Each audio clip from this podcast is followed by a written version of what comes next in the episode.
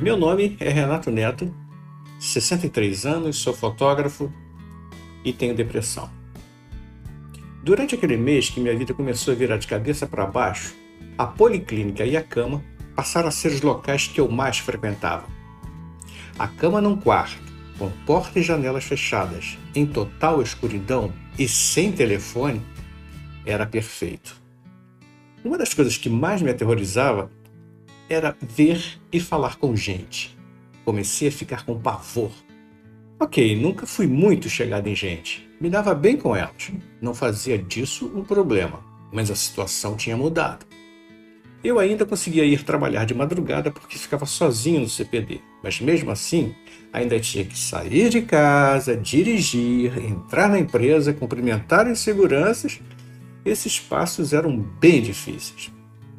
Durante o dia, enquanto fotógrafo, quando eu não estava na cama, atender o telefone, falar com pessoas e outras coisas mínimas estavam ficando cada vez mais impossíveis de serem feitas. Comecei a desmarcar foto, dizia que não podia, sempre inventava uma desculpa nova. Aliás, a Rosângela é que fazia esse serviço sujo. Sempre ela, né? Eu não conseguia falar com as pessoas, quanto mais tirar foto delas. Lembro que nessa época, não sei se por bem ou por mal, os serviços fotográficos começaram a ficar escassos. A lei do universo estava sendo maravilhosa comigo.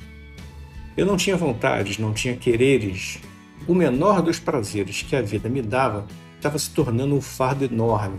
Consegue imaginar isso?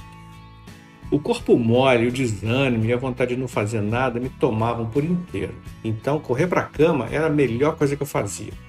Era um porto seguro para uma doença que eu nem sabia que tinha: a depressão.